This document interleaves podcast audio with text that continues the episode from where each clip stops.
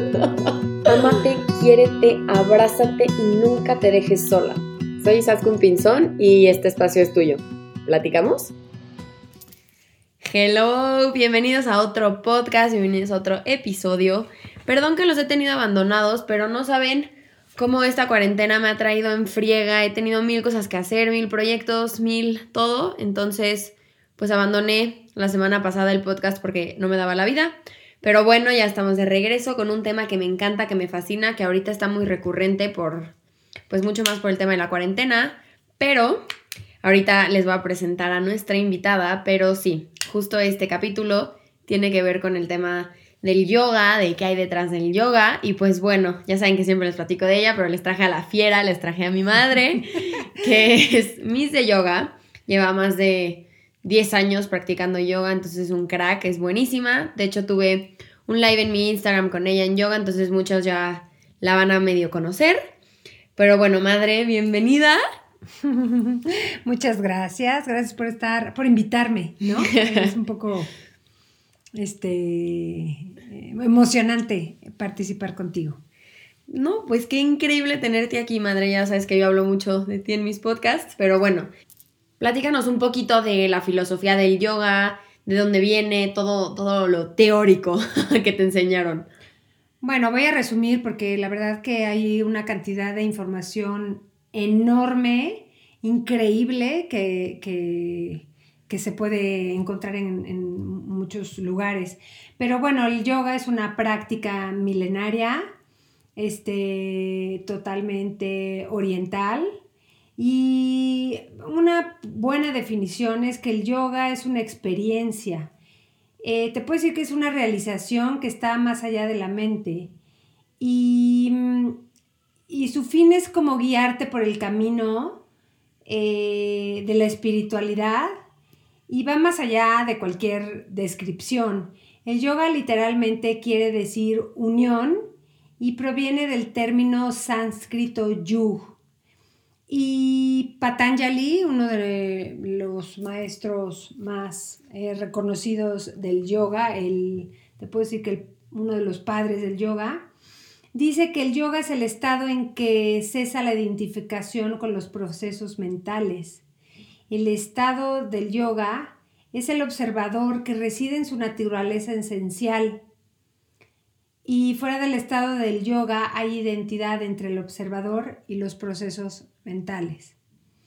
Este, el yoga es un estado de absorción real de la conciencia, que está más allá del todo, del conocimiento.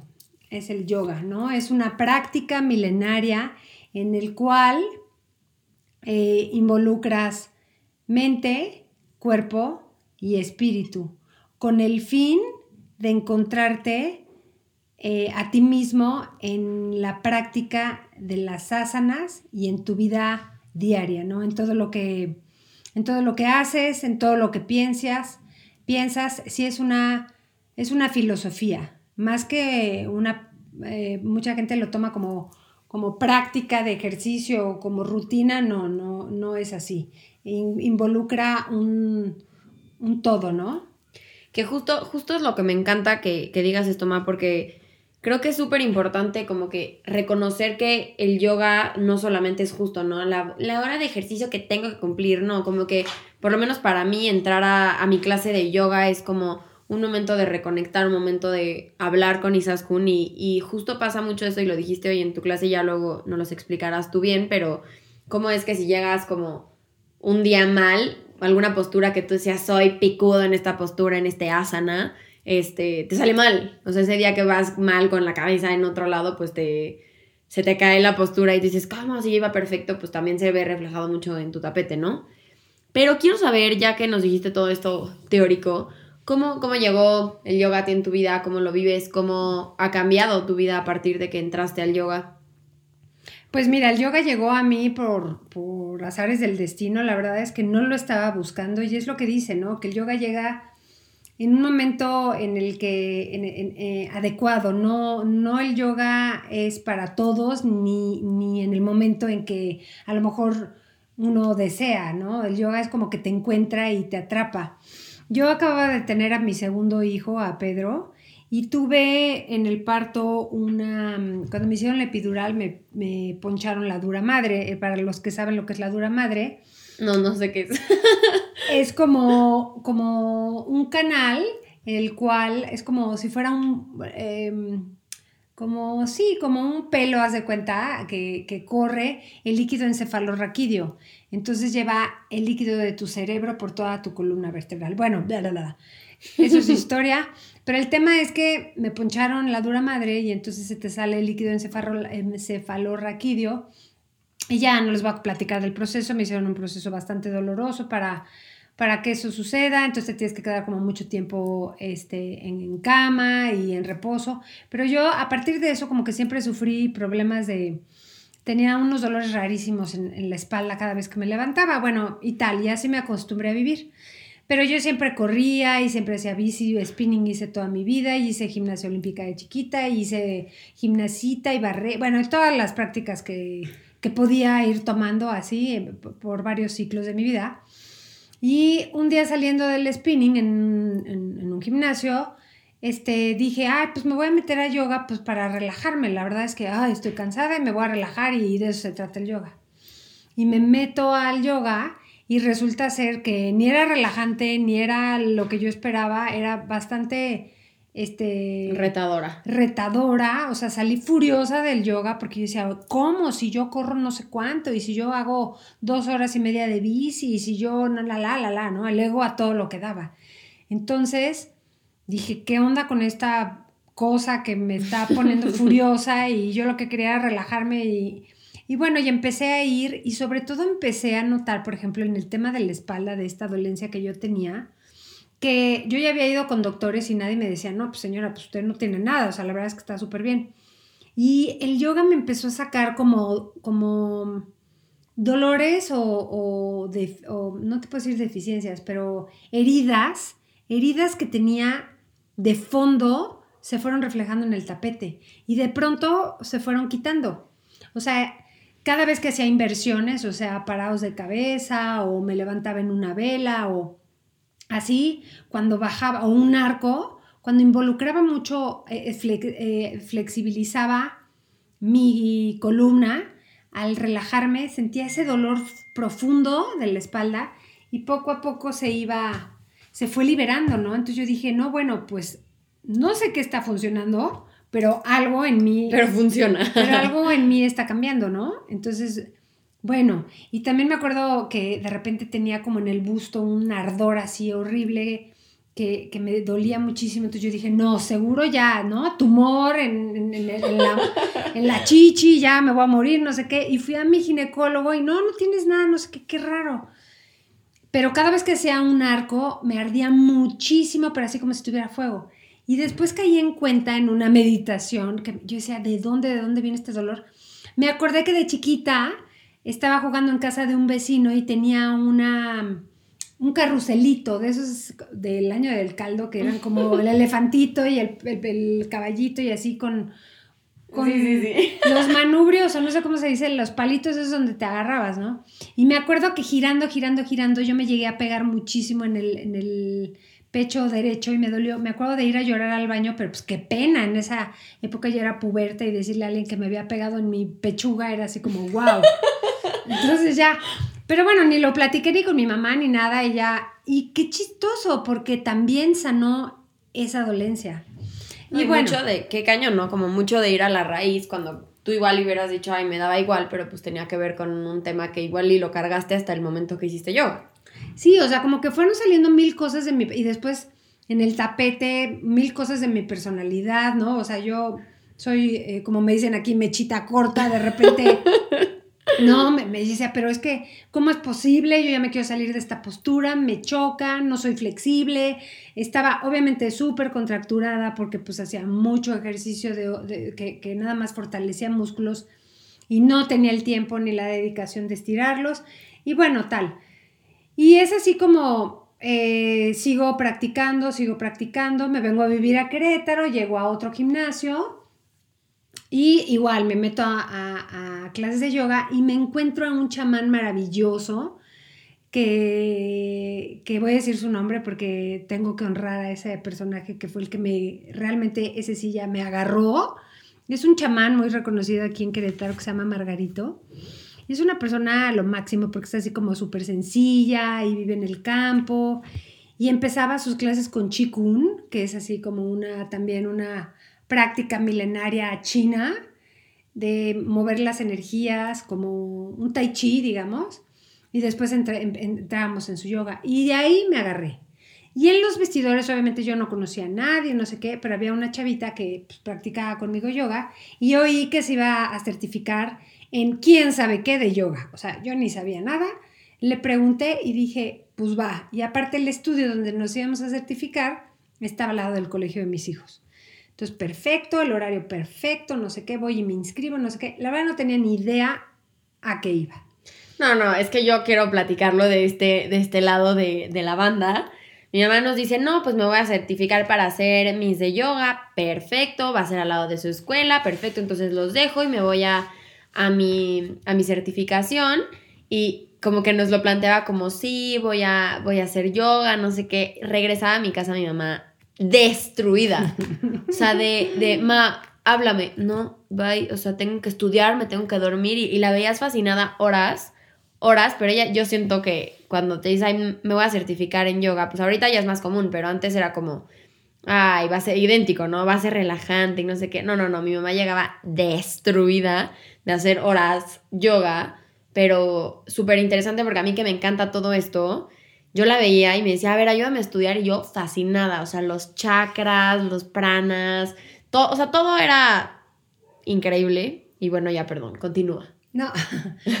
No, bueno, y fue una experiencia padrísima, el grupo fue increíble, la energía del, pues de la comunidad en la que estaba estaba padrísima, el estudio bien lindísimo, pero aparte pues me, me, introduje a un mundo que me ayudó a sobrevivir cuando me cambié a Querétaro, que pues no tenía amigas ni nada, y me, me metí al mundo del yoga. Y te das cuenta que es una práctica lo padre es que como que yo ya había, conocido muchas cosas, ¿no? El gimnasio, el spinning, nadé, hice gimnasia, bla, bla, bla. Como que entendí que esta práctica tiene un sentido y tiene toda una filosofía, pero tiene una ciencia atrás de, de, esto. Aparte de lo que aprendes de tu cuerpo, de lo que lo entiendes Em, aprendí de los músculos, aprendí de los huesos, aprendí de todas las articulaciones, de cómo funcionan, de cómo trabajar el cuerpo para, para que sea tu propio bálsamo, tu propia medicina.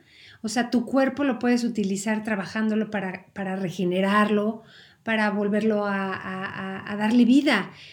Eh, a eso, hay muchísimas gentes que me llegan a mis clases que de verdad están como paralizadas, como que se quedaron en un tiempo y ahí dejaron su cuerpo y dijeron, yo ya crecí y ya hasta ahí llegó mi cuerpo. Y cuando los ves que empiezan a trabajar y empiezan a estirarse, y lo primero que me dicen en el, entrando a mi clase, no, es que yo no, yo no soy flexible, yo no nací para esto, es que yo no soy flexible, ya me muero la risa, porque pues todos nuestros cuerpos son flexibles por naturaleza, son fuertes y flexibles. Claro, si no los trabajas ni eres fuerte ni flexible, pero... Pero entiendes que un, músculo tiene que ser mitad flexible y mitad fuerte, que empiezas a trabajar mucho con el ego, porque tú te das cuenta que no, que no vale tanto la pena estar súper marcada y con los cuadritos de, del gym, cuando te, te, das cuenta que en el yoga fortaleces tus músculos desde adentro, entonces eh, te vuelves mucho más fuerte y quizá en bikini no, o sea, se te hace un cuerpo lindísimo, pero eso no es el fin. El fin es que fortaleces tus cuerpos tus cinturones, eh, eh, tus cinturones muscular, tus cadenas musculares desde adentro hacia afuera. Más aparte, tus pulmones, más aparte, tus ligamentos, más aparte, tus articulaciones. O sea, es una maravilla. Y bueno, pues ya, me clavé en esto. Y ah, no, no, clavada a nivel en mi casa es, ma, me duele la cabeza a yoga. Ma, es que me siento triste, perfecto, hacemos yoga. Ma, es que me duele la uña, me rompí la mano, hacemos yoga. O sea, en mi casa la solución para todo es hacemos yoga. Y no sé, como que me encanta lo que dices porque siento que también el yoga es una metáfora, lo que dices que es desde adentro hacia afuera, también el tema emocional, ¿no? Como que el tema de te paras en ese mat y es mucho confrontarte contigo, o sea, es el ya no puedo con esta postura, entonces igual, por lo menos a mí me pasa que soy, o sea, me reflejo cañón en mi tapete en el tema de, por ejemplo, el arco me choca, me cuesta cañón y yo tengo también mucho esa creencia de que no me sale. Y hasta ahorita que estoy en cuarentena con mi mamá, me dice, ¿cómo? Tienes un arco divino y yo, ¿cómo? O sea, como que también es... El yoga te ayuda a liberar muchas creencias que yo siempre les digo que son lo peor, que hay que liberarlas, pero, pero sí, es enfrentarte también a quién eres delante de ti, o sea, tú contra ti y ver qué, qué, qué parte de tus personalidades pues salen a flote en un tapete y en qué partes eres más tolerante que otros o cuáles son las creencias, ¿no? Yo llego y no soy flexible, pues justo ese es el tema de, pues igual y si eres y todavía más bien no lo has trabajado, ¿no? Claro, son historias que te has creado toda tu vida de, de historias, ¿no? O sea, yo no, yo me, estoy lastimada de mi hombro, me operé hace 10 años, entonces no puedo, no, no, no no puedo hacer esta postura por el hombro. Pues no, no es cierto, eso no es cierto, ¿no? Sí, diez años después. Sí, lo padre de, de, de, a mí lo que me fascina es que en el tapete no te puedes hacer guaje, o sea, no puedes engañar a nadie. En el tapete, y no es que hagas la postura, no es que hagas la mejor postura o la postura más difícil y, llegues a, su máximo eh, límite de la postura, no, no es eso. Es que te reflejas, por ejemplo, si eres súper perfeccionista, ves al típico que llega, acomoda el tapete perfecto, va, lo limpia, pone su, su, su mantita al lado, su dona, este, su toallita, no permite que nadie, ya sabes, entonces ahí empiezas a ver al, las personalidades. a las personalidades, ¿no? El típico que, por ejemplo, a mí me pasó en la certificación una chava que era así, este, que estábamos en la certificación, entonces te hablan de la filosofía como cualquier filosofía que la puedes tomar hasta donde la debes de tomar, ¿no? O sea, la tienes que acoplar a, a tu vida, al 2020, a lo que vives, a lo que comes, o sea, yo eso es lo que he aprendido, ¿no? Pero esta chava se tiró así a lo grande. O sea, yo voy a meditar a las 4 de la mañana diario, yo soy vegetariana de un día para otro, este, yo no como después de las 6 de la tarde porque medito tres horas. O sea, un régimen súper ortodoxo que funciona, pero no a todo tipo y depende. Ajá, y, de, y dependiendo de tu ritmo de vida, esta chava trabajaba, tal. Bueno, yo le vi cómo se iba deteriorando a través de, la certificación cuando el tema era otro, ¿no? Bueno, yo al final la veía ya así, ojerosa, flaquérrima, ya su práctica era súper exigente, o sea, tenía que llegar a la postura hasta el límite, aunque se rompiera, aunque ya sabes, ¿no? Bueno, total, la veo después en otro taller o curso, no sé, que me la encuentro, y la veo eh, rozagante, con la piel este, oxigenada, con el pelo brillante, o sea, otra, ¿no? Y le digo, ¿qué onda? ¿Cómo estás? Qué bien te veo. Es que, híjole, perdóname que te lo diga, pero la vez pasada que te vi, la última vez estabas en el hoyo. Me dijo, no, no, no manches, es que sí me, mm, o sea, la práctica, o sea, la filosofía, como en todo, ¿no? O sea, cómo mis manías y mis obsesiones y todo lo reflejé en el tapete y no, no, no pude decir hasta aquí o no supe parar. Entonces me llevó hasta el hoyo, o sea, llegué hasta el límite de todo, ya no dormía, comía súper mal, este me la pasaba pésimo, no sé qué, hasta que toqué fondo y, y me di cuenta que el yoga me llevó a eso, a decir, oye, pues esto, o sea, no me había dado cuenta de que mi reflejo era el tapete y que yo tenía que bajarle 18 rayitas y ahora hago un yoga mucho más orgánico, no tan intenso, no tan exigente y ya no me exijo tanto, pero a eso me llevó el tapete. Entonces a lo que voy de que te, el yoga te, te, confronta. confronta, es un espejo que tienes debajo de tus pies eh, por eso, porque en la práctica y yo, cuando, y cuando haces prácticas muy fuertes, muy intensas, la gente ha llegado a volver el estómago de, lo que trae atorado. De repente haces arcos que te truena como el esternón, así de, de abrir el corazón. Hemos llorado, este, o otra sale furiosa, yo me acuerdo de muchas veces salir enojada porque es que este, lo que haya sido, ¿no? Este, yo decía, a ver, no, pero espérate, tú vas en el coche de regreso y dices, oye, ¿por qué estás tan enojada? Pues si la práctica fue igual que la de ayer, ah, ya me acordé, no, pues es que me peleé con mi marido o, mi hijo o el perro o lo que sea, ¿no? Entonces, eso está padrísimo, yo creo que eso es, eso es algo de lo que me ha enganchado muchísimo. ¿Sabes qué, Ma? Quiero que, que platiques un poco del tema de, de la parte de ahimsa de, dentro del yoga, ahorita que les explique ella, pero creo que es una, ahorita que les explique, quiero que pongan mucha atención porque esa parte de, de la ahimsa, que es no violencia, creo que aplica no solamente en tema físico, pero también en tema, pues en la vida, o sea, en la vida el no violencia puede aplicarse a, todos nuestros mundos madre. Sí. No, eh, lo que habla Isaskun no son los llamas y los, los niyamas, son las ocho ramas del Hatha Yoga. Em, vamos a ponerlo mm, en, el contexto como que somos católicos y vamos a decir que son los mandamientos, los mandamientos, ¿no? Es muy, Taima, perdón antes, Ma, es muy interesante analizar esto porque cuando mi mamá me platicaba, yo le decía, ma, ¿qué onda? Se parecen muchísimo a los 10 mandamientos. Y justo lo platicábamos después ya yo con mis amigas, pero qué interesante es ver cómo en realidad venimos de lo mismo todos. O sea, todas las religiones, todo, todas las filosofías vienen un poco basados en lo mismo y es como dependiendo de cómo lo adaptas a tu vida, ¿no? Y mucho igual lo que dice mi mamá, o sea, igual el yoga tiene una filosofía padrísima, pero tú la transgiversas toda y haces un te digo, un tema de superviolencia hacia ti. Entonces, pues bueno, lo padre de, de esto es que el yoga, aparte de ser un, pues sí, un reflejo de quién eres, es una manera de, pues de ver cómo lo puedes aplicar a tu vida de la mejor manera para ti. O sea, para ti, ¿qué te sirve de esto? Para ti, ¿qué te sirve del otro? Entonces, ir viendo cómo, cómo esto se suma a tu vida. O sea, la filosofía del yoga también tiene, tiene una disciplina. O sea, sí te exige algunas cosas. Estamos hablando como, como una disciplina ortodoxa, ¿no? O sea, no significa que, que tengas que cumplir con todo esto, pero sin embargo, es una disciplina ética y moral dentro de una sociedad, ¿no? Como individuo, que nos dicen lo que debemos de hacer para el bien del individuo, del individuo en sociedad. Entonces, bueno, a, grandes rasgos se dividen en llamas y en ni llamas. Las llamas son actitudes éticas, ¿sí? Y esas son como las actitudes éticas que tienes que tener ante la sociedad.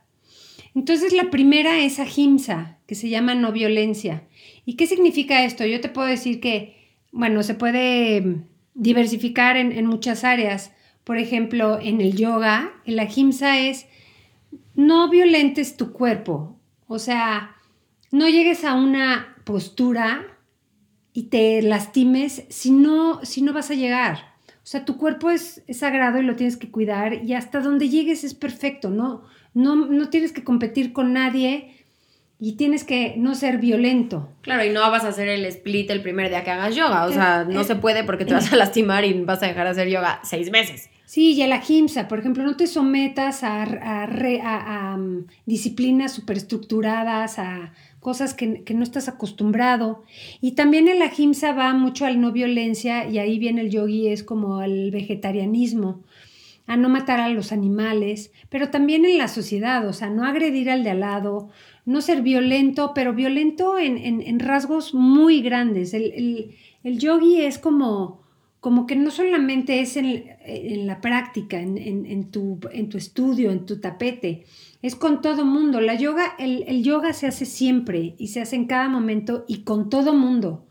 Entonces es el yoga es desde no matar animales, desde no empujar al de al lado, desde no criticar, desde no violentar tu cuerpo, que es sagrado, es tu templo, en el tapete como alrededor. Entonces, el ahimsa, la no violencia, es uno, una disciplina que te piden que hagas para que empieces a meterte en el yoga y hagas yoga. Que yo, que yo siempre, este, mi mamá no le encanta que diga esto, pero a mí me encanta este, este concepto y de hecho me lo quería tatuar porque me, me, me encanta la idea de decir, no violentes al de afuera y tampoco te violentes a ti, ¿no? Y es como el respeto y es el autocuidado tuyo y de los demás. Entonces es padrísimo y se me hace increíble y me encanta este ahimsa. Bueno, y la satya es el segundo, que es la honradez. La honradez contigo y la honradez hacia los demás sobre todo. Y es el amor a la verdad. Sí, o sea, a, a, lo que es es, a no fantasear con otras cosas. Después viene la eh, astella, que es la honradez, ¿sí? la libre avaricia, no ser codo, es dar hacia tu comunidad, es eh, abrir tus brazos, este, ser honrado y en el tapete ser honrado contigo mismo, no copiar el de al lado, este, no copiar hasta la postura, ¿no? O sea, ah, no, pues ella, no, no, es, es que es, ser honrado contigo mismo y con los demás. Este, Astella es la moderación, ¿sí? Em, no, perdón, este, Astella es la, es, la honradez, como había dicho. Brahmachaira es la moderación. Em, habla mucho aquí de, de el, el control hacia el placer sexual, ¿no? Aquí sí te piden que es igual que, que, a los padres, a los curas, los monjes son célibes. Que se me hace súper interesante, ¿no? Como, como muchas veces como que, no sé, cuando entramos en este mundo espiritual, siento que definitivamente a veces existe como una como lucha en contra de la religión sin querer, que lo digo porque a mí me pasó. Y como que al leer esto yo decía, qué interesante cómo se parecen tanto a los diez mandamientos, ¿no? Y qué, qué, qué padre poder verlo de esta manera y decir, pues mira, es en, todas partes, en todas partes hay estos como pues conceptos muy parecidos y nada más como bonus background. Estos conceptos están en sánscrito. Sánscrito es un idioma súper antiguo de la India. Entonces, para que sepan, por eso los nombres son tan raros y no digan como, ¿qué pez que me está diciendo? Mm. Bueno, el brahmacharya, este digo, esta moderación sexual, pero no es como el tabú de no, no, no, sino más bien es que no desperdices esa energía en el acto sexual porque la vas a utilizar en, tus asanas, ¿no? En tu energía y es como, como contenerte, ¿sí? Es la moderación, pero también es la moderación en lo que dices, en lo que hablas y en cómo actúas. Y aparigraja es como la avaricia, ¿no? La posesión justa de las cosas, no estar acumulando cosas, no ser ese comprador compulsivo. Y eso es ante, eso, eso está padrísimo porque pues como que engloba todo lo que un ser humano tiene que ser para ser una mejor persona ante la sociedad. Esas son los llamas. Y las niyamas son las observancias, ¿no? Este, esos son las observancias individuales. Y entonces también está padrísimo porque es el saucha, que es la pureza física y mental.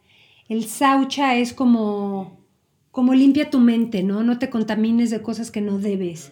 Eh, limpia tu espacio. No, eh, eh, los espacios, esas casas llenas de cuadros y de cosas y de, y de estantes y de basura, solamente quitan la energía, no fluye la energía y te quitan de concentración. Aquí es un poco lo que yo les, les decía en el podcast pasado de, de su casa, ¿no? De que, o sea, igual que adentro y afuera, el tema de estar aquí en el corazón y de mm, de que su templo, igual su casa, sea como su casa física. Entonces, si estás dejando basura emocional por todas partes y todo está atiborrado de cosas, pues es igual este tema de, limpiar adentro y de limpiar afuera, ¿no?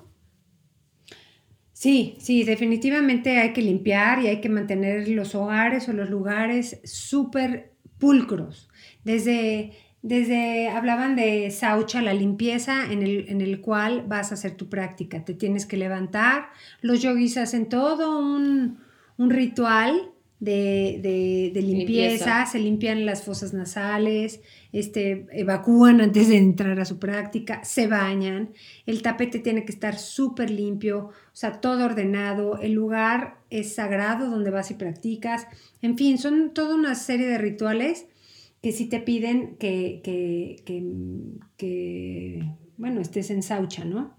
Otro de mis favoritos es Santosha. Santosha me fascina. Santosha es el contentamiento, es el contentamiento con lo que eres, con lo que haces, con cada asana, aunque estés sufriendo y estés metido en el más eh, profunda, en una profunda eh, postura, con un dolor que a lo mejor ya te quiere salir, pero ese contentamiento de estar bien con tu cuerpo, bien con tu espíritu, bien con tu mente, eso es lo que dicen, ¿no? Santosha, eso es muy, muy tuyo y es como, ¿cuánta gente no está contenta con lo que hace, ¿no? Eso es, eso es como bien padre. El Santosha me fascina. Y después viene tapas, que es el esfuerzo. Es, siempre haz tu mejor esfuerzo en, en, lo que hagas, ¿no? O sea, yo muchas veces les digo en mis clases... es lo que les iba a decir, escuchen. A no te, no te violentes, o sea, no violentes tu cuerpo a, a lastimarlo, pero con tapas, con esfuerzo. Sí, esfuérzate, no te quedes en ese, en ese lugar de confort, de estoy cómodo, yo llegué hasta aquí, no me duele, no me importa porque ya no paso de aquí. No es llegar, es que no es llegar hasta al split. Al split, o quizás sí, pero es como un poquito más porque siempre puedes llegar un poquito más y ese es el esfuerzo. Y así en la vida, ¿eh? yo siempre digo, igual, igual eh, en la vida es así, o sea, es no te lleves a un punto en el que te truenes y ya no puedas más, pero siempre tienes que esforzarte, porque si te quedas también en tu comfort zone es bien, es bien fácil atorarte y es bien fácil como, no sé, como que se estanque la energía en un lugar porque te da miedo no estar cómodo, ¿no? Exacto. Y después el otro, Suadisyaya, bueno, no sé si así se pronuncian, ¿eh? pero Suadisyaya es el desapego no, perdón, el Swadhyaya es el estudio, la investigación. O sea, sí te pide, o sea, aquí los niyamas sí te piden que sigas estudiando. O sea, que no te quedes donde estás, que siempre estés estudiando, que siempre estés investigando, que seas curioso en lo que haces, que seas curioso en lo que ves y que siempre estés un paso adelante. Que no te quedes donde estás y que sí estés en la observancia y en la investigación y en el estudio. Y por último, Isba Pradiaria o algo así, que es el desapego, ¿no? El desapego y la aceptación a, lo, a la aceptación correcta, ¿no? Este, no ser avaricioso, o sea, el desapego. El desapego como estoy tan desapegado que ya no me importa nada y entonces mi conexión con Dios es infinita y pura porque nada me ata terrenal y estoy libre para la conexión con Dios. Que saben que yo creo que también el tema del desapego en general se, se, puede relacionar en cualquier pues ámbito de nuestra vida. O sea, yo siempre le digo a mi mamá y a mis amigas que a mí me, me da como un poco de miedo el tema, por ejemplo, de tener hijos, porque yo soy súper apegada a todo y entonces pues el desapego pues también implica mucho el tema de dejar a a tus hijos crecer y, e irse de tu casa, ¿no? Pero no, no tanto en eso, también hasta con mis hermanos, con mis amigas, soy súper celosa, por ejemplo, porque soy tan apegada que me da miedo que se vayan y nunca regresen, ¿no? Entonces creo que este, este tema del desapego habla mucho también de, pues del desapego a las cosas físicas, el desapego Ojo, creo que en nuestra sociedad el desapego está muy como tabú en tema de, es que desapegarte significa que no me quieres. No, para nada. Significa que si hoy me dices, oye, lo platicaba con un amigo, si hoy me dice, oye, me voy a ir a vivir a Cancún, en vez de sufrir y de flagelarme y decir, ¿por qué? Ya no puedo vivir sin ti. Es decirle, me duele, te voy a extrañar, pero qué increíble que tengas esta experiencia, ¿no? Sí, y es el desapego para entregarte a uno mismo, para tener esa devoción de poderte entregar a Dios, ¿no? O sea, cuando te desapegas ya las cosas ya no tienen el mismo valor y entonces tienes esa devoción y esa entrega hacia uno mismo. Ay, qué lindo. Sí, son lindísimos, son lindísimos. Este, hay un libro que les recomiendo que se llama El árbol del yoga no, bueno, esa es la Biblia de mi casa. O sea, mi mamá siempre es como el árbol del yoga. Está padrísimo porque te explica esto más a fondo y es un librito muy fácil, muy sencillo de leer y es una belleza.